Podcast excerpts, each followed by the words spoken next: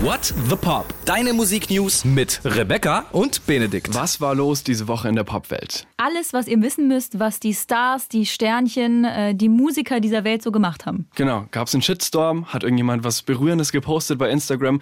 Hier bei uns erfahrt ihr die wichtigsten Popnews der Woche und die schönsten Geschichten aus der Musikwelt. Außerdem auch neue Musik in unserer Playlist der Woche.